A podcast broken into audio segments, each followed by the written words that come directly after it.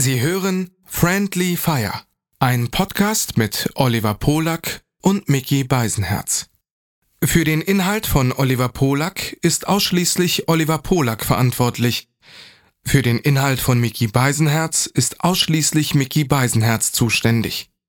Hiermit distanzieren sich die beiden schon einmal im Voraus voneinander. Du bist allein. Wer soll bei dir sein? Greif zum Telefon. Da sind wir schon. Dein auditives Disneyland. Bis es brennt.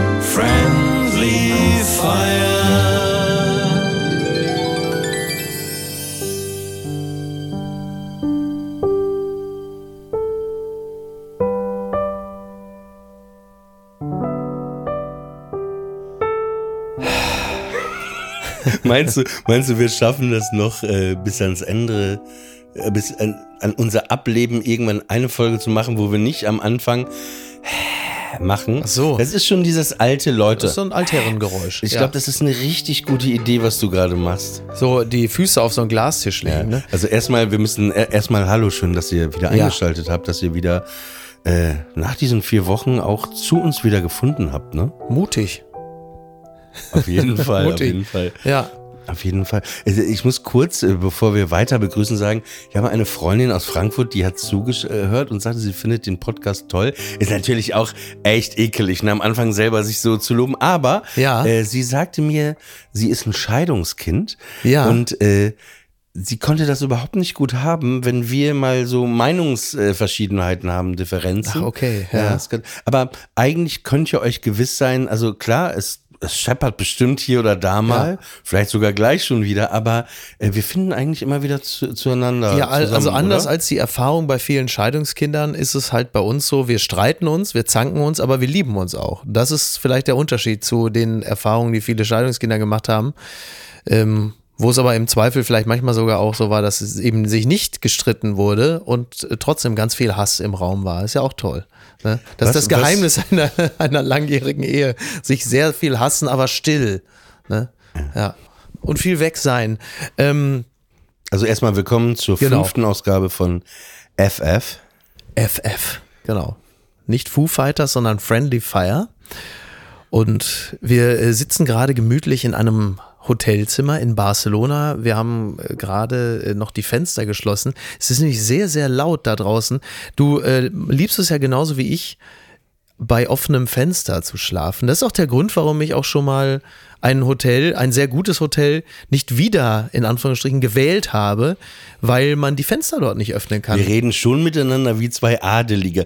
Das ist auch der Grund, warum ich ein sehr gutes Hotel dann nicht. Sollt ihr sagen, was mein einziges Problem ist mit offenen Fenstern schlafen? Ich, ich schlafe auch, wenn draußen minus 10 Grad ist, alles top. Ja. Aber ähm, ich habe so einen leicht, leichten Fledermausrappel, weil ich vor, vor ein paar Jahren mal im Sommer morgens um fünf oder so wach geworden bin, weil äh, mich irgendwas gestreift hatte in meinem Zimmer. Ich lag halt nackt auf Mhm. Ja. meinem Bett, so wie man das halt im Sommer macht, wenn es Ja. heiß ist, ne?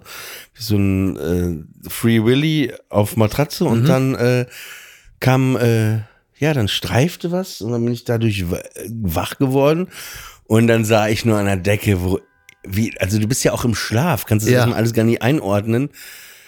Fledermause Lino Ach, wirklich? oben an der? Decke komplett und ich natürlich panisch aus meinem äh, Bett rausgesprungen, ne, in den Flur, so. Ja. Und dann saß ich da morgens um fünf im Flur. Scheiße, was machst du jetzt, ne? Ja. So, weil ich hatte keine Decke, ich hatte mein Sofa, aber meine Bettdecke war noch drin. Und dann bin ich noch einmal reingesprungen, schnell die Bettdecke raus. Und dann, dann war die Fledermaus halt da in meinem Schlafzimmer. Und ich hatte, ich habe jetzt keine Angst gehabt, aber ich bin sehr schreckhaft. Das ist bei mir das Ding. Das ist das Flatterhafte an der Fledermaus, was einen so ein bisschen. Ja, und, und auch, dass ich, ich kenne die überhaupt nicht, ne? ja. Also ich kenne die Eigenschaften nicht. Ist das gefährlich, wenn die mich beißt? Greift die mich an? Mhm. Ne? Also ich habe keine Ahnung. Und dann habe ich aber einen Kumpel auch am nächsten Morgen angerufen, äh, weil ich alleine irgendwie nicht da rein wollte, weil ich eben Bruce so Wayne. Und dann nee, gesagt, nee, du äh, kennst dich aus Rufi. Mhm. Rufmord ist so ein Rapper aus Berlin. Rufmord kam dann netterweise vorbei und dann sind, aber die Fledermaus war natürlich weg, weil das Fenster war offen und Die hat ja auch andere Sorgen als jetzt total. irgendwie bei dir da. Übrigens, ich habe so einen leichten Fledermausrappel. Das hat das letzte Mal, dass man den Satz gehört hat, war irgendwo in Wuhan, nachdem einer vor zwei Jahren so eine leckere Suppe gegessen hat und morgens so einen kleinen Schüttelfrost hatte. Und ich habe so einen leichten Fledermausrappel, aber ist egal. Ich gehe jetzt erstmal auf die Party mit dem Typen von Webasto. Naja, der Rest ist Wo Geschichte. Also wir reden jetzt über, aber glaubst du dran, dass das von da kommt aus Wuhan? Ähm, keine Ahnung, weiß ich nicht. Also gibt ja genügend. Ich Ja, meine, das ist schon dieser Opportunismus und diese Medienprofessionalität, die du gerade in die Antwort gelegt hast. Du wusstest, ich weiß, ich sehe es an deinen Augen jetzt auch. Du wusstest einfach, du hast gerade keinen Bock drüber zu reden und sagst, keine Ahnung, kann ich jetzt nicht zu sagen. Das ist wie so eine Politikerantwort. ne? Und jetzt hast du mich stumm gestellt. Nee, ich habe, was heißt, ich habe keinen Bock da. Es, es kommt ja nichts dabei rum. Also es ist ja alles denkbar. Natürlich ist es denkbar, dass da einer Also eine Fledermaussuppe. Ja, jetzt lass, glaube- wenn du mich fragst, was ich glaube, dann lass mich doch wenigstens noch kurz antworten. Ähm, ich kann, ich kann mir da vorstellen, dass einer entweder eine Fledermaussuppe gefressen hat und natürlich ist auch diese Labortheorie vorstellbar, dass sie an irgendwas rumgefummelt haben und dann ist er oben durchs Oberlicht gehüpft und hat gesagt, ich gehe jetzt mal gucken, was hier sonst noch so in der Gegend los ist. Das war mit Antrax und anderen Sachen gab es das ja auch. Ich glaube, da hat jemand auch mit offenem Fenster geschlafen, nur, dass die Fledermaus dann rausgeflogen ist. Also es ist ja alles, es ist ja alles denkbar, es ist ja alles denkbar. Aber ich finde, die, sind die blind, äh, Fledermäuse, und fliegen nach Ortung? Äh, ach so, die haben ja Weißt so. du auch nicht, ne? Nein, die, die äh, arbeiten die nicht mit Ultraschall irgendwie, dass sie da so ähm, über Ultra. Na, blind sind sie nicht. Aber Hm. die haben doch irgendwie Ultraschall oder Echolot oder was nicht alles. Auf jeden Aber Fall sind die, haben eine sehr feine. Sensorik. Ja, Ja. Sie sehen sehr sympathisch aus. Sehr, sehr, so, wenn man so die sieht, irgendwie, wenn sie da rumhängen und so, ist auf jeden Ja, die Fall. kleinen, ne? Aber die haben ja, die haben ja einen ziemlich fiesen Unterbiss. Und dann gibt's auch die größeren, die Flughunde, die sehen ja wirklich aus wie Ratten, einfach mit, mit Schwingen. Und dann habe ich äh, gestern noch ein Foto gesehen oder ein kleines Video von so einem Flughund, der hing dann kopfüber irgendwo an der Stange. Die sind ja relativ groß, die haben, ja- sind ja so Marderartig. Und dann hat er auch einen relativ Mhm. Fliegende großen Dödel Marder. gehabt, muss man auch sagen. Also Penisneid auf eine Fledermaus, das ist das Letzte, was mir Wie- noch was habt gefehlt ihr hat. bei euch, ähm, kommt aus Castrop Rauxel und Familie, Bruder. Vater. Wie habt ihr zu Hause das Geschlechtsteil bei euch genannt? Das war jetzt relativ selten äh, Thema am äh, Nee, aber wenn man, Tisch. man, man muss ja irgendwann. Pimmel wahrscheinlich, ne? Pimmel. Nee, nee, wahrscheinlich, aber erinnerst du dich nicht genau? Weil Dödel. Ich, na, zum Beispiel bei, bei meinen äh, Bekannten, bei, bei meinem besten Freund, da hieß das Piedel zum Beispiel. Piedel, Ne? ja. Piedel, einfach Ja. das, wie die Beatles, die Ja, Beatles. ja. ne? So Piedel. Ja. Und äh, klar, der Klassiker war ja äh, äh, Pimmel, so Ja. im Norddeutschen viele haben Pimmel gesagt. Ja. Und bei uns zu Hause war das halt Schmock, ne? Ach so, ja, das ist natürlich, das, Ja. das ist bei uns Schmock. nie benutzt worden. Ja. ja. Also auch schon- kleiner Schmock immer Ja, gleich mit ja. dem. Ja, Schmock kenne ich ja nur so als, als, als eine Art Beleidigung, ne? Für eine Person. Ein Wobei Schmock. es ist gar nicht so, so eine harte Beleidigung, so, so, es ist nicht wie so Schwein, du äh, sollst sterben, es ist eher ein bisschen Trottel, Trottel, Trottel, ja. ne? Genau. Aber, aber du Spacken, erinnerst. so, ne? Ja, Spacken. Du erinnerst, das ist ja sehr norddeutsch, Spacken, ne? Sag mal, aber äh, du erinnerst dich nicht mehr, wie das bei euch äh, so, so, weil das ist bei mir eingebrannt. Bei Ja. dem Freund hieß es halt Piedel, weil Ja. es nirgendwo anders Piedel hieß. Ja. Bei uns Schmock. Nein, ich erinnere das nicht. Also das wird zwischen, ich meine, das Ruhrgebiet ist ja generell eine Gegend, äh, in der es eine große Sprachvielfalt gibt. Da wird es wahrscheinlich für äh, den Penis 248 verschiedene Begrifflichkeiten Mhm. gegeben haben. Bimmel, Dödel, ne, Lurchi, also alles. Wir sind jetzt auf jeden Fall seit ein paar Tagen in äh, Barcelona. ja, das ist Mir richtig. gefällt das ehrlich gesagt überhaupt nicht hier. Ne? Null. Ich finde es ehrlich gesagt Stressig? grauenvoll. Ist graut, wirklich Ja, ich finde es richtig unangenehm, weil alle jahrelang, oh toll, Mhm. oh, und jetzt du fährst nach Barcelona, ganz tolle Stadt. Nee, Komisch. Warum Ja, ist das weiß so? ich nicht. Es ist so manchmal passt irgendwie eine Kultur oder irgendwas äh, nicht zusammen. Mhm. Aber es muss ja ist, irgendetwas geben. Also, ja, vielleicht auch du, ne? Weil du die ganze Zeit da bist. ja, aber, der aber ich war auch mit dir schon in anderen Städten, wo du dich wohlgefühlt hast. Vielleicht war meine Präsenz Ja, ja. dann nicht Nee, so nee, stark, dass es das andere nicht irgendwie ist jetzt auch kein, ist jetzt auch nicht redenswert, aber ist irgendwie nicht so mein Vibe hier, auf jeden Fall. Aber ich habe das, äh, das Hotel hast du wirklich toll gebucht, sehr viel Holz in diesem Hotel. Und ich war nicht sicher, als ich in die Lobby ging. Und dann lief da aber Charles and Eddie, Would I Lie äh, to You, in Ja. der Lobby. Und da wusste ich, ja, das muss das Hotel von Mickey Listen sein. to my eyes, can't you see Und das war wirklich da, das Hotel, Ja. was du gebucht hattest. Ja, ja. Ja, ich, ich war, ich verstehe das alles, warum Leute das gut finden, ist irgendwie nicht mein Mhm. Beat, aber äh, wir, wir hatten ja schon einen schönen Spaziergang am ersten Abend, Ja. wo wir ein wirklich tolles Restaurant gefunden haben. Ja. Und wo Eckhard von Hirschhausen dann um Viertel nach elf abends bei mir angerufen hatte und wir Ja. beide uns verwundert anschauten. Ja, was ne? muss man im Leben verbrochen haben, dass Eckhard von Hirschhausen A bei einem Anruf B äh, um 23.15 Uhr. Ne? Ich kann es dir sagen. Der hatte mich mal vor einiger Zeit angerufen und ich hatte ihn dann irgendwann zurück angerufen. Äh, er wollte ein Interview mit mir machen für sein Gesundheitsmagazin. Ja. Äh, es geht um Hodenkrebs. Ja. Ja. Und dann, äh, genau, und da wollten wir jetzt einen Termin machen.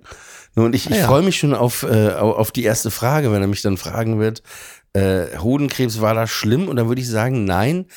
Also es war schlimm, aber nicht so schlimm, wie als du Tears in Heaven von Eric Clapton gecovert hast. Das ist richtig, ja. Würdest du mich wiedererkennen, wenn wir uns begegnen? Mit dem, ich glaube, WDR Philharmin, Phil, Philharmonie. Philamin. Phila- ist das irgendwie so ein, so ein. Betäubungsmittel, Philamin? Und da, da Hat er denen das gegeben, der Hirschhausen? denke mal, und das ist ja, also, Warum hat er das heißt denn ja, auf Tasche gehabt? es heißt ja immer, das Netz vergisst nichts. Und dieser Song, diese, dieses Cover von Eckhard von Hirschhausen ist so missraten, dass selbst das Internet d- gesagt hat, das muss also aus mir verschwinden. Man kriegt's nicht man mehr. Man kriegt's nicht mehr, es ist verschwunden. Man findet noch ein anderes Lied, was er im Rahmen dieser Session aufgenommen Ja. hat. Aber das ist dann auch wirklich sowas, ne? Das ist, mag ein netter Typ sein, alles so, ne? Aber Ja, der ist ja du- sehr freundlich. wo du sagst, das ist wirklich respektlos. Ich fand's ne? auch- Sich mit so einem Orchester, ne, mit Musikern dahinzustellen. Ja, von unseren und das- Gebührengeldern. Ja, das WDR-Orchester, das kommt ja auch noch dazu. Ne? Wir finanzieren das ja auch noch. So, da muss ich jetzt auch mal den Finger in die Wunde legen. Ey, und, der Finger in die Wunde, das ist auch ein echt übler Spruch, und was, äh, was Hodenkrebs angeht, dass der Song, also nur, dass man sich das mal vorstellen kann, der Song ist so, also so, das Cover ist so missraten, dass der Körper theoretisch einen dritten Hoden produzieren würde, nur damit er einem sofort wieder abfault. So schrecklich ist das. Ja. Aber man kann es ja nicht mehr hören. Insofern ist es äh, müßig. Aber wirst du denn jetzt dieses Interview dann auch geben? Ist ja auch immer so for the greater good, dass man dann sagt, ja, eigentlich. Vorausgesetzt, er lädt das wieder hoch, das Video. Ach so. Ja, ich sag hier, pass auf, wir machen das Video, Ja. äh, das Interview, aber du musst vorher da, deinen Song wieder hochladen. Okay. Na, Das war das, wirklich äh, das Grauenhafteste, was ich je in meinem Leben gehört habe. das ist wirklich nicht, das ist wirklich nicht sehr, sehr gut gewesen, das muss man sagen. Und dir, dir, äh, dir gefällt aber Barcelona. Mir gefällt, äh, mir gefällt Barcelona sehr gut. Ich finde es einfach fantastisch, wenn eine Stadt einen Stadtstrand hat. Das äh, finde ich schon mal extrem vorteilhaft. Ich habe ja noch jetzt noch nicht jede Ecke von Barcelona gesehen, deswegen äh, vermag ich das noch nicht abschließend zu beurteilen. Ich äh, würde allerdings sagen, in London, als wir im November da waren, London, wie die Deutschen das sagen, Friendly Fire, die Reiseausgabe. London. Äh, da, London. da, da haben wir uns, glaube ich, beide wohler gefühlt irgendwie. Hat aber auch einen anderen Vibe. Äh, ich finde es aber schön, mir gefällt's. Ähm, schon, schon in Ordnung. Ich muss nur ein bisschen, ich habe, ich kriege so die ganze Zeit äh, so, so toxische Buffet-Vibes von äh, Niki, die ja auch hierbei ist. Und sie ist so, so gerade wenn es an die Buffet-Situation geht, ähm, dann ist sie so meine Jada Pinkett Smith. Also ich bin ihr Will Smith, äh, den sie dazu treibt, Dinge zu tun, die eigentlich nicht in Ordnung sind. Zum Beispiel äh, Dinge vom Buffet äh, so abzuräumen, wie sie eine Einzelperson gar nicht essen kann, damit sie die dann in ihre Tasche stecken kann oder so. Also sie verleitet mich mit ihrer toxischen Weiblichkeit, verleitet sie mich dazu, Dinge zu tun, die ich eigentlich gar nicht will und die auch den rechtlichen Rahmen sprengen. Aber sie greift mir dann an, den, Das ist, an die das ist an, auch mein Gefühl. Handgelenk Das ist und drängt mich eigentlich dazu. so ein, so ein Jada, Jada Will Smith Verhältnis mittlerweile, was So ihr habt. es, ja. Ich freue mich auch auf die nächste Verleihung, Ja. wo du vielleicht einen Preis bekommst. Was soll das denn äh, sein? Und in der ersten Reihe sitzen Ja, mit ihr. ja. Und naja, ich bin gespannt, wer das moderieren wird.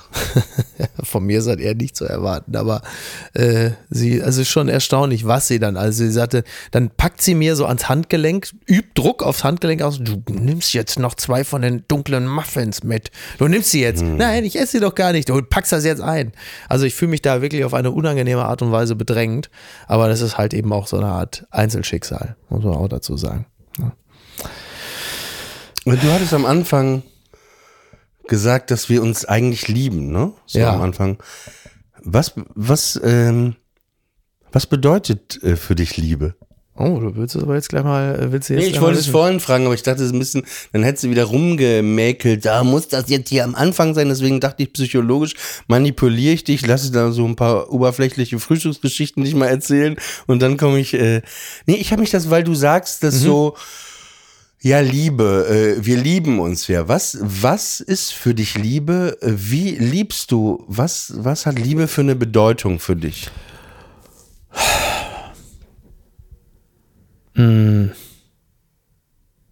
Ich kann, während du nachdenkst, äh, sa äh, nochmal sagen, äh, ja, äh, wir haben einen Werbepartner in dieser Ausgabe, das ist Gazprom. Gazprom?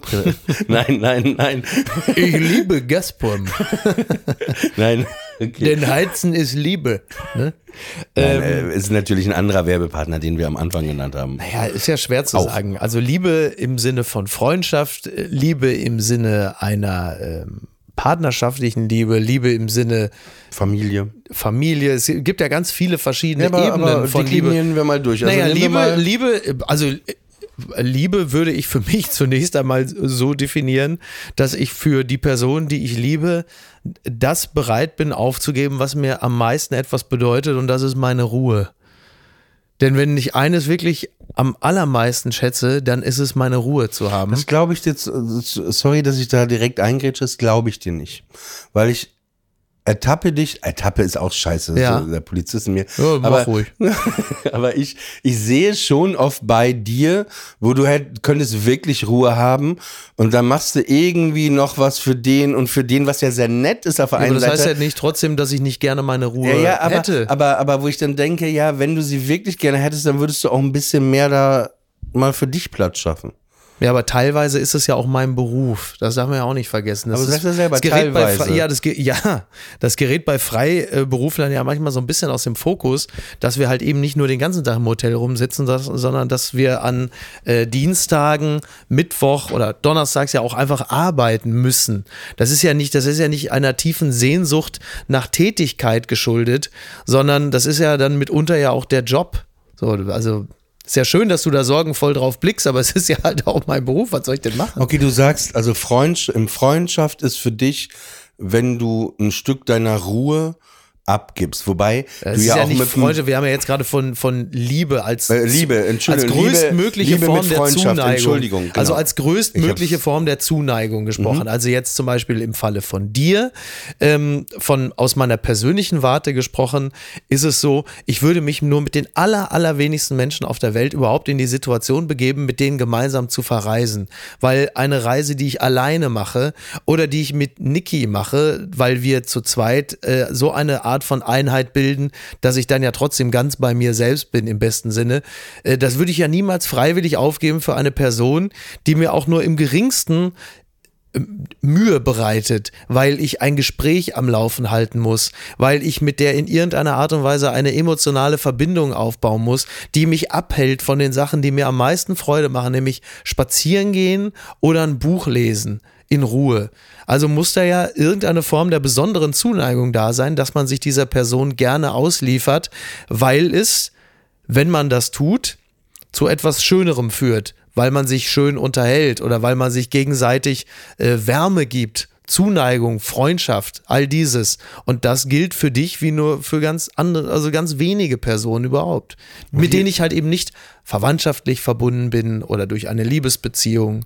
Mittlerweile fühlt sich aber schon an wie eine Mischung aus beiden, oder? Du bist, du, du bist im Grunde genommen, du bist der komische Onkel, den ich nie hatte. Ja. Ja, du hattest einen komischen Ja, ich hatte einen Onkel, muss komischen man Onkel, dazu sagen. ja. Aber an den erinnere ich Du bist dich der komische Onkel, den ich zu früh verloren habe. Ja, vielleicht ja, ist und es den das. du dann vielleicht wiedergefunden Ja, hast. vielleicht bist du die Reinkarnation Pfötchen. meines verstorbenen. Ja, das ist Onkel Franz. Oh, das ist ein anderer Onkel. aber aber nochmal sorry, dass ich da nochmal so, so nachfrage. Ja. Das, das, das klingt alles so theoretisch ganz plausibel, aber was ist dieses, dieses Gefühl der Liebe? Was ist für dich das, dieses, kannst Naja, du das, in Gefühl, das? Gefühl der Liebe und Das das, ist jetzt ein bisschen doof, weil ich das Beispiel nehme, wobei du hast mich hier auch reingebracht. Also wenn ich wollte du- mich hier Ja, ja. eigentlich außen vor lassen, Also um vieles, sein. vieles das ist ja sowieso, ist jetzt. vieles ist ja sowieso theoretisieren, da Gefühl ja nun mal auf der Gefühlsebene abläuft und ich bin nicht äh, Max Giesinger und ich bin auch nicht Dirk von Lotzo.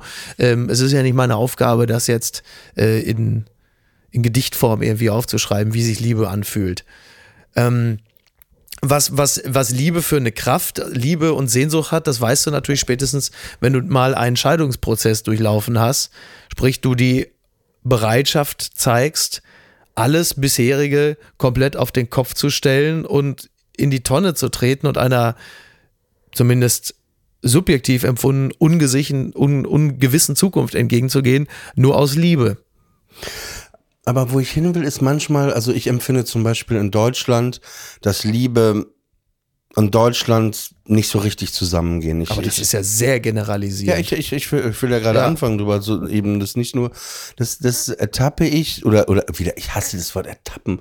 Ich sehe das oft, wenn du, ob das jetzt Prenzlauer Berg oder irgendwo ist, du siehst manchmal, wie die Eltern mit ihren Kindern umgehen, wie die mit denen reden, wie die mit denen sind, ne? Auch ich sehe selten Umarmungen, Küsse, dies und das, das ist alles sehr mechanisch. Auch, auch wenn Leute älter werden, wenn sie ihre Eltern äh, am Vornamen nennen und Ja. nicht, weil ich finde eben, dass Mama oder Papa hatten wir glaube ich Ja. schon mal so eine so eine verbale Umarmung Ja. eigentlich ist. Ne? Und dann sehe ich irgendwie bei mir äh, in Berlin Mitte auf dem Spielplatz diese sage ich mal, weißen Kinder und da sind aber diese brasilianischen Kindergärtnerinnen. Ne? Mhm. Ah ja. Und ich sehe, also die Liebe, wie liebevoll die sind Ja, zu diesen ja, Kindern. absolut. Also wo ich das Gefühl, ey, die Liebe kommt sogar, wenn ich mit meinem Hund spazieren Mhm. gehe, ja, und ich sehe, wie liebevoll die mit diesen Kindern umgehen. Und das ist eine andere Liebe Mhm. von diesen Frauen, die ich da sehe, die ich sehe oder spüre. Natürlich gibt es Ausnahmen, aber im Kern dieses,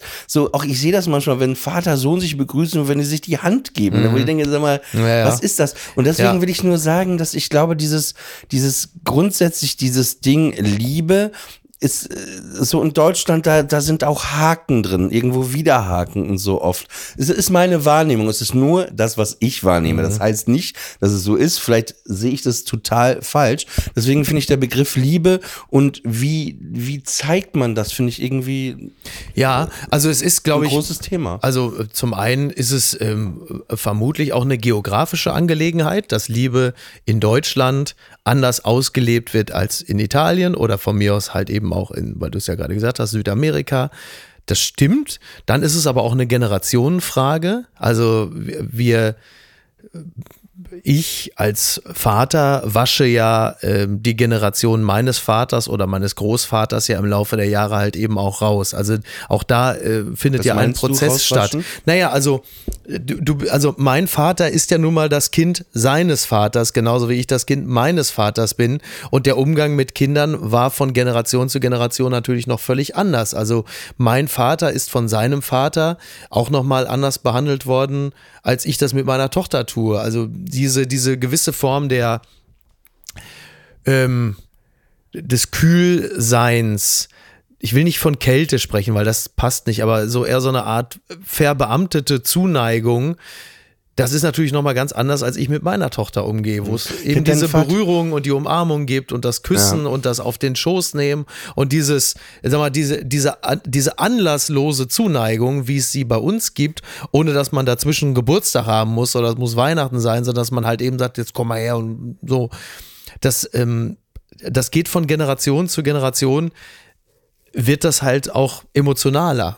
Zumindest ist das meine Erfahrung. Also die Generation der heute äh, 40-Jährigen ist anders als die Generation davor. Und ich glaube, dass Eltern, die jetzt vielleicht noch eine Generation jünger sind als ich, mit ihren Kindern womöglich auch nochmal ganz anders umgehen und vielleicht auch liebevoller sind, weil sie es bei ihren Eltern noch gesehen haben, dass es noch viel zu, viel zu statisch war und hölzern. Von wem hast du denn die meiste Liebe in deinem Leben bekommen? Von welcher Person? Wenn es da eine Person gibt, wo du jetzt sagen müsstest, hey, bei der hast du das überhaupt, was Liebe bedeutet, was Liebe ist, das irgendwie äh, am meisten stattgefunden in dem Umfeld? Ja, das, also bei, bei mir hat sich das ja auf mehrere Schultern verteilt, aber ich würde schon sagen, dass das meine Mama gewesen ist, weil ich halt sehr früh also mir hat es ja ähm, eh nie an Liebe gemangelt. Also auch mein, mein Vater äh, hat, mich, hat mich nie daran zweifeln lassen, dass er mich liebt, beziehungsweise er hat es mir halt auch gesagt. Das ist ja, spielt ja auch schon mal eine ganz große Rolle im Leben eines Kindes, dass du diese Zuneigung ähm, im besten Falle spürst und möglicherweise sogar auch gesagt bekommst. Bei meiner, bei meiner Mama ist es eh klar irgendwie, weil wir halt eben auch ähm, die, die übliche oder die wünschenswerte Mutter-Kind-Zärtlichkeit hatten, plus wir einfach auch ganz viel uns immer unterhalten haben. Also es, spielt für ein Kind ja auch eine ganz große Rolle, dass man sich mit dir unterhält, dass du über deine Gefühle sprichst, dass ähm, man über Dinge spricht, die man möglicherweise auch nicht darf. Also dass du in ganz regem Austausch stehst. Und da ja äh, ich aus einem Mehrgenerationenhaushalt komme, war natürlich mein, mein Opa, also der Vater meiner Mutter und meine Oma, die Mutter meiner Mutter, halt eben auch eine ganz prägende Figur, weil die halt immer auch zu Hause waren, vor allen Dingen meine Oma. Insofern ist sie natürlich auch ganz, ganz wichtig als eine Art zweite Mutter. Deswegen, es hat nie, es hat nie an Liebe und Zuneigung gemangelt. Was mir im Nachhinein natürlich sehr hilft. Denn äh, wenn du als Kind so viel Zuneigung und Liebe erfährst, dann macht dich das ja ziemlich selbstbewusst für den Rest des Lebens. Und darauf kannst du auch zurückgreifen, wenn du Mitte 40 bist. Auf das, was mit vier oder fünf gewesen ist. Und ich, umgekehrt halt eben auch. Ja, ich, das klingt alles sehr nachvollziehbar. Ich komme auch drauf, weil wir mal vor, ich hatte mal einen Text vor einiger Zeit geschrieben, mit dem warst du nicht einverstanden. Und da habe ich nämlich, da ging es ähm, drum, dass ich gesagt habe, dass das äh, äh, Leben, dass es keinen Sinn gibt, ne? Mhm. Und dass das Leben eigentlich nur eine permanente Ablenkung ist. Dass alles, was wir machen, die Arbeit, dies, das, Konzerte, mhm. dass es eine permanente Ablenkung ist.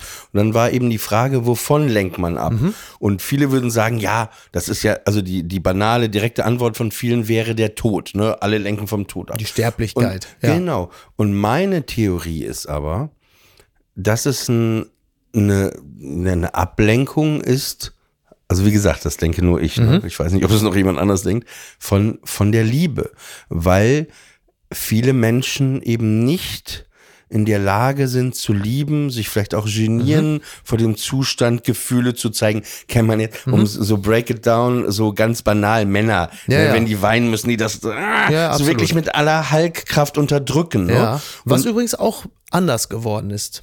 Also das Weinen auch von Männern in der Öffentlichkeit auch ist anders. Es wird anders Woran rezipiert. Machst du das jetzt fest? Das mache ich daran fest, weil ich gerade eben noch ein, äh, war gerade noch zu Gast in einem Podcast, da war jemand auch so gerührt von etwas und hat auch einfach öffentlich geweint im Beisein anderer, weil ihn das so, weil ihn das so berührt hat. Ähm, es gibt Ist viele. das ein Podcast, den man irgendwo vielleicht nachhören kann? Den kann man sich noch später anhören, ja, genau. Okay. Genau.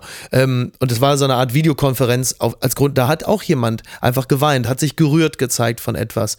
Männer, die in der Öffentlichkeit weinen, das hast du klar jetzt im Zusammenhang Darfst mit dem Krieg sagen, natürlich. Das, äh, ich würde vermuten, das war ein Politikteil der Zeit. Nee, das Thema war nicht Krieg. Krieg. Das Thema war ziemlich genau das Gegenteil von Krieg. Es war die Gerührtheit äh, über die Zuneigung von Kollegen und Kolleginnen, weil er in seinem Job aufhört. Und sie haben ihm quasi einen schönen Abschied bereitet. Okay. So, das Thema Krieg, klar, also mehr Anlass zum Weinen kann es kaum ja. geben als das. Aber nochmal zurück zu dir. Du hattest gerade gesagt, äh, die Ablenkung von der Liebe. Genau, dass, die, die, dass eine Ablenkung ist vor oft auch Gefühlen und, und vor der Liebe. Das ist meine Theorie. Mhm. Und du sagtest aber, du bist damit nicht einverstanden. Ja, ich bin These. damit insofern nicht einverstanden, als ich glaube, dass es weniger eine Ablenkung von der Liebe ist. Denn geliebt zu werden ist ja das erstrebenswerteste Gefühl von Lebewesen, die eine Seele haben, die denken und fühlen. Weil es ein Gefühl ist, Liebe, das ja sofern von dem ist, was Lebewesen sonst machen, nämlich ja. fressen, scheißen und ficken zur, ähm, zur Weitergabe der eigenen DNA. Die Liebe ist ja ein, ein eigentlich fast schon unnatürliches Gefühl, wenn man sich so den Rest der, der, der, der Tier, äh, der Tierwelt und Pflanzenwelt anguckt. Ich glaube, wenn wenn man dem etwas entnehmen kann, dann ist es eher die Ablenkung von der Unerfüllbarkeit der Liebe. Dann finde ich, dann würde ich auch zustimmen. Man, lenkt sich, das, man ja. lenkt sich von der Unerfüllbarkeit der Liebe ab, weil man A, Angst hat davor, sich zu öffnen, denn wer sein Herz öffnet, der riskiert natürlich auch die schlimmste Verletzung. Also Ja. du machst es auf wie so eine wie so eine Reuse und willst Liebe einfangen, aber zusätzlich zu der Liebe kommt halt auch eine ganze Menge Plastikmüll mit und all das, was du gar nicht in der Reuse haben willst. Und dazwischen ist möglicherweise nicht mal Liebe, die sich verfangen hat. Auf der anderen Seite ist es aber möglicherweise auch schon eine ähm, ein Schutz, eine Vermeidung dessen, was man schon zu häufig versucht und nicht erlangt hat, nämlich die Liebe, dass man sich irgendwann davon ablenkt, dass die Liebe zumindest individuell unerfüllbar scheint. Und deswegen lenkt man sich lieber ab mit Netflix oder man scrollt durchs Internet, geht, äh, geht auf Twitter und postet gehässige Sachen, weil man hofft, dass sich möglichst viele Menschen genauso miserabel fühlen wie man selbst, weil man selber ja keine Liebe empfangen hat und auch ähm, nicht daran glaubt, dass es andere können und anderen es möglicherweise kaputt machen wollen. Also es gibt viele Ablenkungen von dem, was man selber nicht hinbekommt.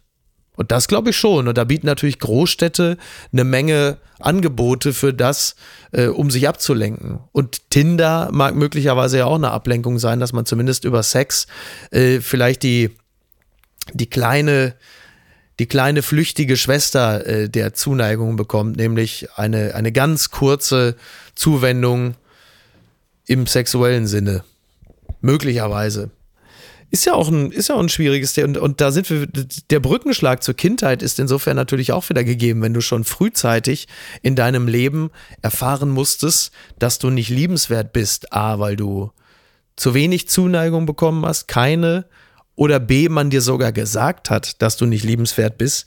Wie soll es dir als Erwachsener gelingen, diese, diese Zuneigung zu geben oder sie unkritisch äh, zu erfahren. Also wenn du, wenn du Zeit deines Lebens, zumindest als Kind, gelernt hast, du bist nicht liebenswert, du bist nicht gut genug.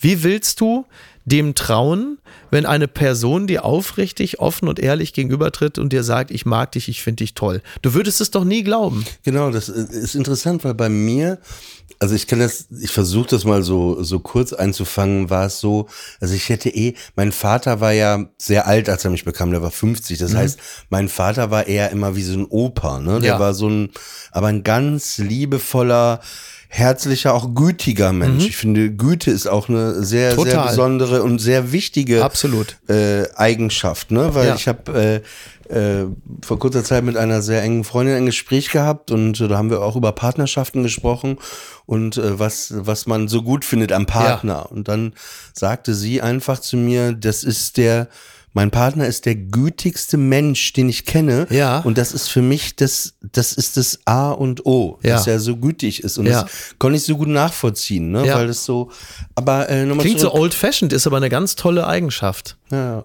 Und das habe ich jetzt so weg, ja, ja, aber ich, ich weil ich, ich äh, äh, empfinde es gerade sehr schwer, mich zu konzentrieren. Auf jeden Fall, dann ist es so, dass, äh, genau, mein Vater war so der liebenswert, ich konnte zu dem Mhm. mit allem kommen, auch wenn ein blauer Brief äh, von der Schule kam, meine Mutter gerade nicht da war, hat er mir das gezeigt, in Müll geworfen, also wir, So eine Art Partner waren, in Crime. ja, ja, der war so, äh, wir waren so ein Ding. Und meine Mutter war einfach, die, die kam halt aus der UdSSR, ne? Und die war, die hatte irgendwie andere Methoden. Ich habe irgendwie, mir hat es an nichts gemangelt, was jetzt so, so Sachen anging, Klamotten, dies und das und jenes. Aber es ist, ähm, ich habe irgendwie immer wieder auch vermittelt bekommen von meiner Mutter, ne? Dass äh, was ich denke, was ich fühle, dass das irgendwie, das ist alles scheißegal, dass sie mir ihre Ja. ihre Sicht der Dinge schon sehr früh als Kind übergedingst hat, ne? Und oft war es einfach so auch ähm, bei bestimmten Sachen und das war glaube ich so ein, das war glaube ich so ein extremes Ding und das hat mich, ähm, da war ich auf Norderney mit meinem äh, Freund, wo früher zu Hause mal Pidel gesagt Ja. wurde.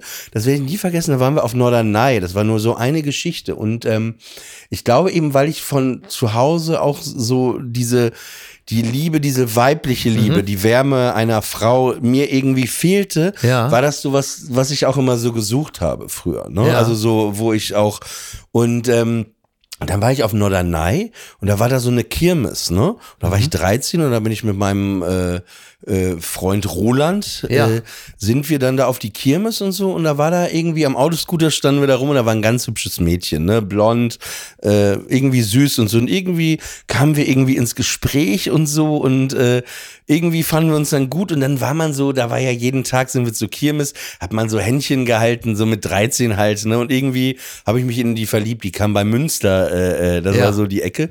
Und dann war es, dann war es so, dass ich die, die mochte und so und dann mussten wir irgendwann wieder am Strand sein bei der Mutter von meinem Freund und ich mochte die und dann mit 13 habe ich sie hinten auf meinen Gepäckträger und dann kamen wir da am Strand an und ich kam da so mit ihr Hand in Hand an und dann fragte die Mutter auch, wer ist das? Ich so, das ist meine Freundin. Ja, die bringst du aber sofort mal wieder zurück zu, zu Kirmes.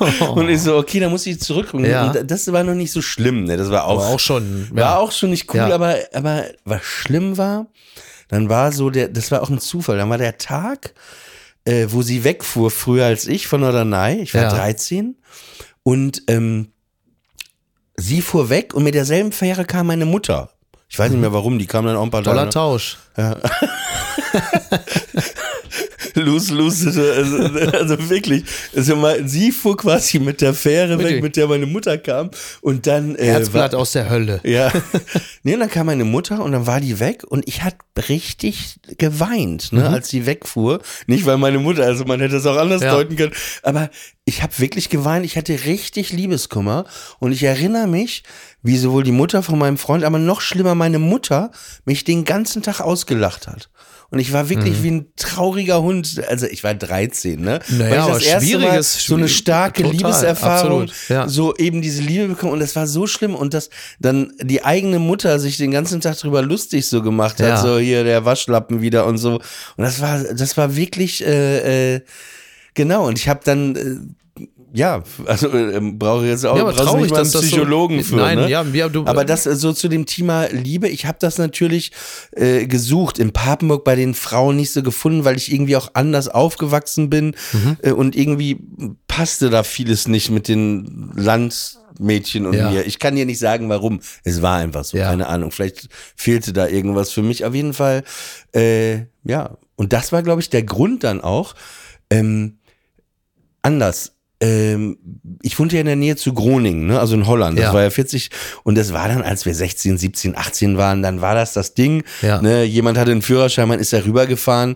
Der Klassiker war, äh, kiffen, bis Mhm. der Arzt kommt, Schokomel trinken, Fla, Febo, Automaten essen und dann Ja. sind viele rüber in die Nuttenstraße, haben sich da noch einen blasen lassen. Ja. Ne?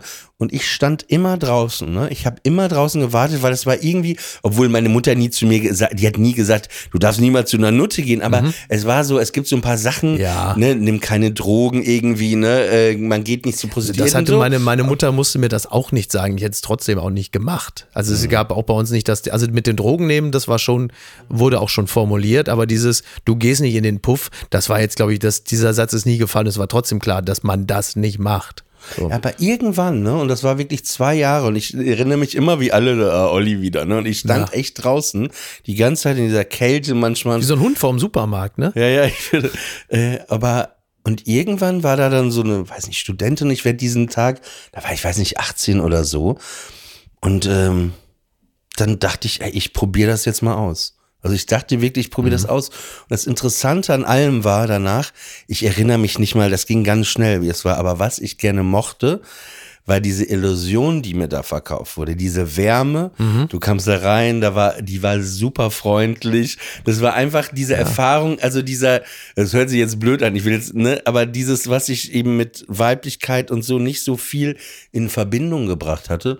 Und äh, ja, keine Ja, Ahnung. es ist halt auch eine Art von äh, Illusion. Also sind eine Art Illusionisten, nur äh, dass es halt auf einer ganz anderen also du Ebene weißt, wie der. Trick eigentlich funktioniert. Ja, ja, ja. Also ja, ja. bei David Copperfield weiß man wie hat er das, aber du weißt genau, ja. wie ist jetzt dieses Ding. Ja, aber das ist, das ist wirklich, also das, was du beschrieben hast, das ist ja seitens deiner Mutter, das geht ja schon klar Richtung Sadismus. Also das ist ja schon, das ist ja schon relativ offen ausgelebter Sadismus, Menschen ähm, vorzuführen, Menschen bloßzustellen und dann auch noch im Zweifel die eigenen Schutzbefohlenen, überdies in einem so fragilen Alter, pubertierend ist ja auch nochmal eine ganz andere Lebensphase, in der sowieso nichts mehr sicher ist. Alles wird plötzlich auf den Kopf gestellt. Das Ende der Kindheit und dann das. Also das ist schon, das ist schon hart. Die Frage ist nur, ähm, hat deine Mutter selber in ihrem Elternhaus sehr viel Dominanz erfahren? Und gibt es dann, also versucht die eigene Hilflosigkeit als Kind dadurch zu überwinden, dass sie dann in der Familie, die sie selber aufgebaut hat, endlich die dominante Figur ist, die ähm, mit der eigenen Geschichte aufräumt? Ist das so gewesen? Weißt du das? Weiß ich nicht. Hast du nie gefragt, wie, Nee. wie sie, wie sie aufgewachsen ist? Ich hab, hab mich irgendwie nie so richtig. Weil das würde mich ja interessieren, wie jemand dann so geworden ist, so hart, so dominant, auch so grausam in gewisser Hinsicht. Ja gut, das kann ich jetzt natürlich. Ich will jetzt nicht. Äh, ne, ich kann das. Das ist zu komplex. Aber du verstehst, was ich zu meine, ne? Privat, Ja. Um das jetzt so äh, zu Genau. vertiefen. Aber es ging so so um ein zwei kleine. Äh, äh, aber klar, als Kind ist das äh, äh, unangenehm. Und war dein Vater aufgrund seines Alters, der ist mit in den Puff gekommen. Nein, Ja. der, der hatte dasselbe Gefühl wie ich. ist der Nee. aufgrund seines, ist der aufgrund seines Alters und aufgrund seiner eher Großvaterrolle ein zu schwacher Gegenpart zu deiner Mutter gewesen? das waren einfach, ja, er war einfach, äh, ich meine, der hat ja den Zweiten Weltkrieg erlebt, äh, Ja. aber nicht aktiv, sondern passiv. Ja. Also er war in Gefangenschaft. Und ähm, der wollte einfach nach dem Zweiten Weltkrieg, der war auch sehr geschwächt Mhm. ne, von allem, auch, ne, das kann man, glaube ich, gar nicht ähm, alles so erklären. Der war eher jemand, der einfach Frieden wollte und sehr ruhig war. Der war überhaupt nicht dominant. Mhm. Nee. Ja. So, es war eher so, die Rolle war eher, eher eben so, wie du beschreibst, ja. Wo wir gerade bei der Kirmes waren, äh, und beim Thema Vater. Ich hatte wirklich meinen würdevollsten Moment die Tage. Da war ich mit meiner Tochter, waren wir schön auf dem Dom. Wir wohnen ja unweit des Hamburger Doms und ist ja völlig klar, wenn ein Dom aufgebaut ist, diese riesige Kirmes in Hamburg, dann gehe ich natürlich mit der Kleinen darüber.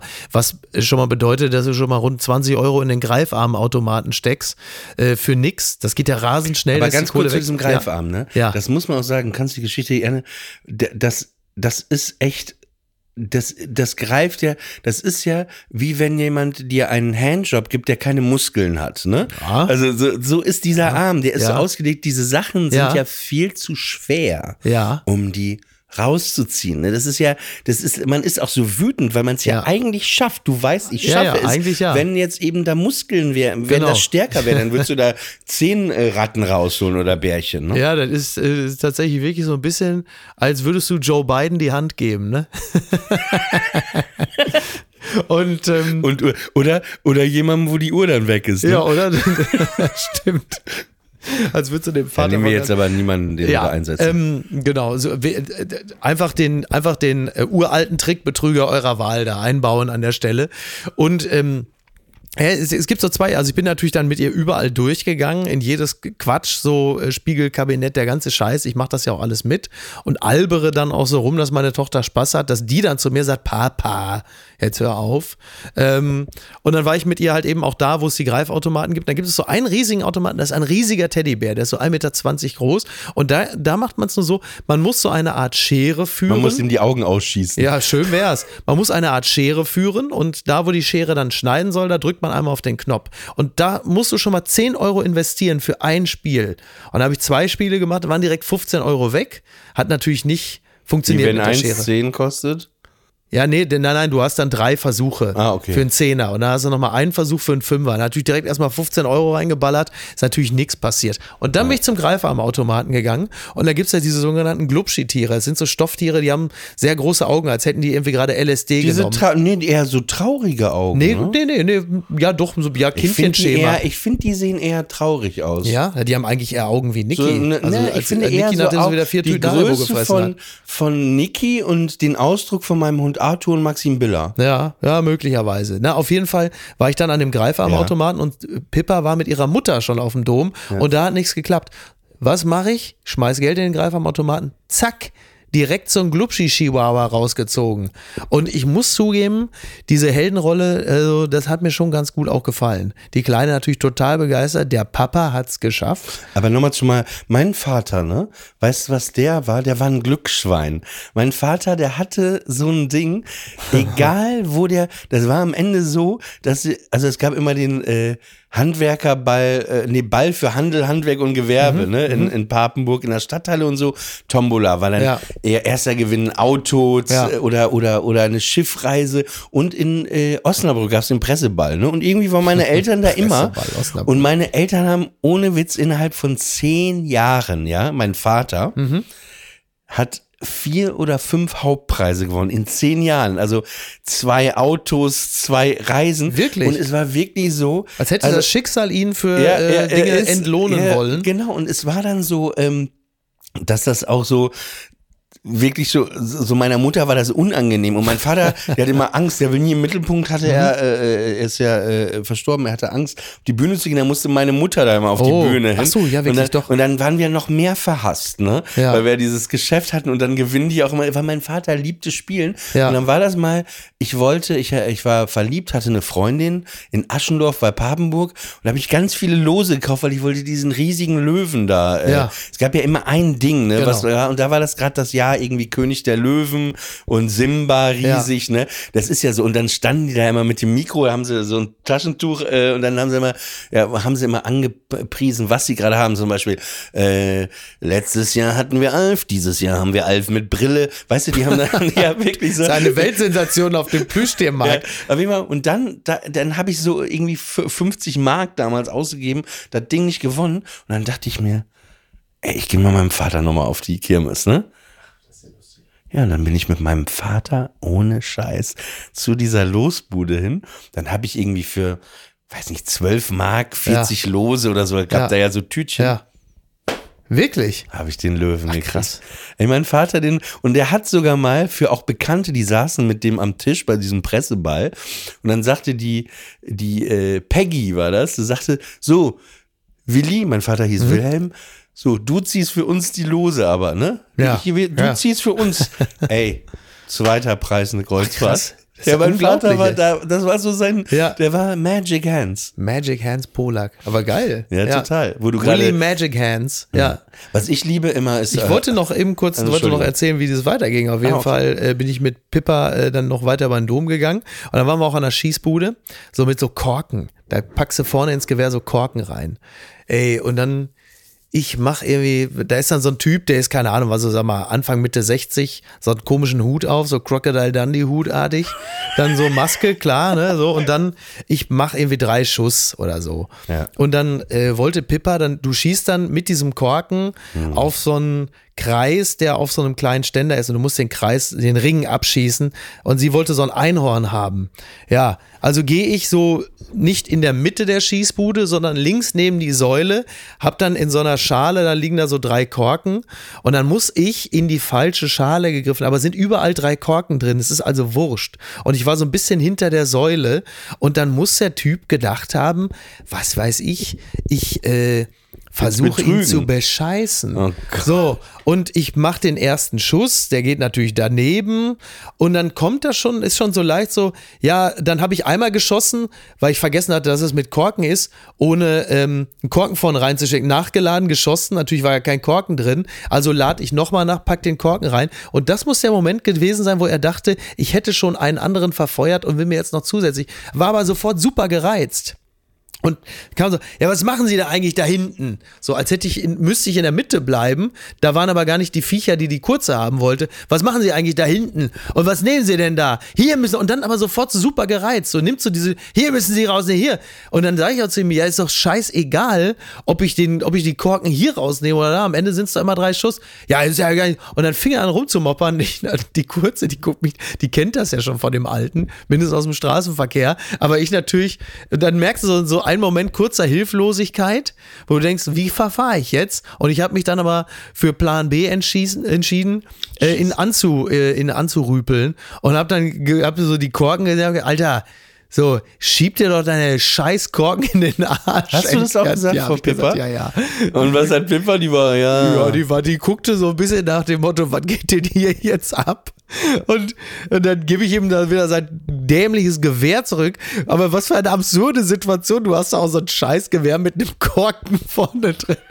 Ja, aber du denkst weiß, auch, was ist ja, das Schlimmste, was also, hier ja, passieren kann? Dass er zum Gewehr weiß, greift und auf aber mich das schießt ist mit eben das Korken. Leben von dem Typen, Ja. aber gleich so ein Misstrauen unterstellen. Ja, aber auch ne? so eine Aggression Ja, und vor allen Dingen du, sofort. und wahrscheinlich warst du der Einzige gerade an dem Stand, weil da Ja, gar es, kam war. dann, es kam dann noch jemand dazu, der rein optisch mit seinem Kind, sagen wir mal, jetzt den durchschnittlichen AfD-Wähler ähm, sehr triggern würde. Aber der, der gerade frisch dazu kam, sagte, hey komm, wir, wir gehen besser wieder hier. Dann nahm so seine Tochter, dachte, jetzt guck dir die Kartoffeln an, wie sie hier gerade durchdrehen. Das ist mir zu unsicher geworden.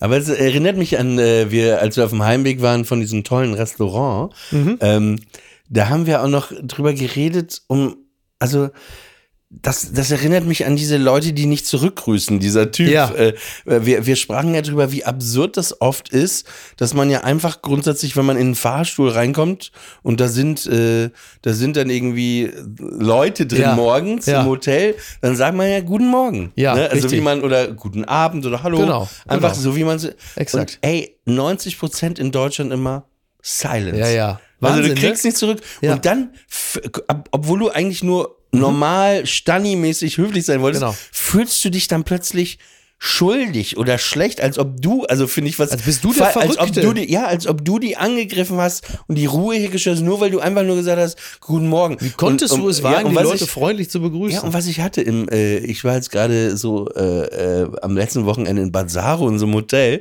und da war das dann auch so, kommt mir so ein Ehepaar entgegen, ich so, morgen, gucken mich einfach so an und dann sehe ich aber hinter mir kam ein anderes Ehepaar, die ähnlich eben aussahen wie die Ja. und dann sagten die anderen zu denen, morgen und die so, morgen. Und du denkst so, ey, und du willst eigentlich zurückgehen und sagen, ey, Ja. aber dann denkst du, bist du jetzt der Kleinkarierte, der Pisser, der Ficker? Ja. Und Macht die man Antwort natürlich. ja. Die, ja, natürlich. Ja, ja, aber die Erfahrung mache ich auch immer wieder, dass du äh, Leuten habe ich auch die Tage in einem Hausflur, in einem fremden Hausflur gehabt. Da ist dann auch eine Mutter mit ihrem Kind und ich komme dann in dieses Haus in den Flur und passiere sie, um zum Fahrstuhl zu gelangen. Also guckst du dir an und sagst, hallo, kein Wort. Und dann, dann gehe ich aber auch weiter. Das ist natürlich auch schon so eine beginnende Altersrenitenz, dass ich dann einfach weiter monologisiere. Also ich begegne ihr, ich sage, hallo, sagen nix und ich gehe weiter. Ja, das ist natürlich ein Ding der Unmöglichkeit. Dass ich da Lustig, das habe ich schwöre, mein ja Gott, das mache ich teilweise. hab ich da habe ich es jetzt Ja. nicht gemacht, aber das mache ich manchmal auch. Ja, Dann fange ich auch an so selber mit, ja, das war wirklich echt uncool von dir, dass du einfach Hallo gesagt Ja. hast und so, ey, hör bitte damit auf. Also äh, wie so ein Wirrer, der Genau, sich vor sich exakt, genau. Jetzt sind wir schon am Ende wieder angelangt. Das ging wirklich schnell heute. Das oder? ging tatsächlich wirklich sehr schnell. Ähm, nächste Woche müssen wir auch unbedingt mal darüber reden. Ich habe in der Bunden vor zwei oder drei Wochen gesehen, dass äh, Axel Milberg und seine Frau viele ukrainische Geflüchtete aufgenommen haben und konnten, glaube ich, nicht schnell genug die Bunte anrufen, um das nochmal zu dokumentieren. Da äh, habe ich aber auch noch eine Geschichte. Ich habe auch einen entfernt Bekannten, Ja. der auch äh, Fotos zu Hause mit ein paar Leuten gemacht hat, die er kurz untergebracht hat. Und Ja. äh, Ja. ja. Ähm, genau, das war die fünfte Ausgabe von ähm, Friendly Fire. Fire. mit dir, Micky Beisenherz, mit mir, Oliver Polak. Und ähm, ja, wir wünschen euch noch ein schönes Restwochenende. Seid freundlich. Seid freundlich. Und auch mal äh, anlasslos. Anlasslos freundlich sein ist gar nicht so schwer.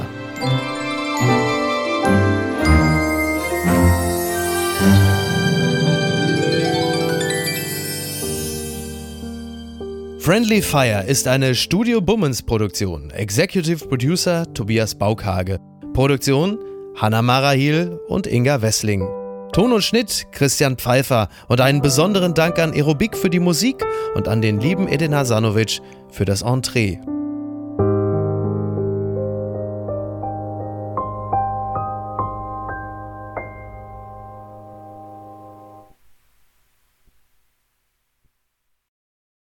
Die Studio Bummens Podcast-Empfehlung. Hallo, ich bin Jan Müller. Olli Schulz und Jan Delay sind zwei der großen Namen, mit denen ich in den letzten Wochen über ihr musikalisches Gesamtwerk gesprochen habe. Und das, wie immer, sehr ausführlich. Denn bei meinem Podcast Reflektor geht es nicht nur um Musik, sondern auch um die Geschichten hinter der Musik. Ich selbst spiele bei Tokotronic. Ich weiß, was es bedeutet, Musik zu machen, in einer Band zu spielen, Alben aufzunehmen und auf Tour zu sein. Ich kenne alle Facetten, die sich mit diesem Beruf verbinden. Euphorie und Drama. Und genau darüber spreche ich mit meinen Gästen bei Reflektor. Was verbindet uns? Was unterscheidet uns? Reflektor gibt euch einen Blick hinter die Kulissen der Musikwelt, den ihr sonst so nirgendwo bekommt. Die Liste der Menschen, mit denen ich bereits sprach, ist lang. Deichkind, Campino, Jens Rachut, Doro Pesch, Judith Holofernes, Casper, Igor Levitt, Haftbefehl, Esther Bejarano, Charlie Hübner und viele, viele mehr. Music is a healing force of the universe. Reflektor, der Musikpodcast. Jeden Freitag. Ich freue mich drauf und ich freue mich auf euch. Wir hören uns. Euer Jan Müller.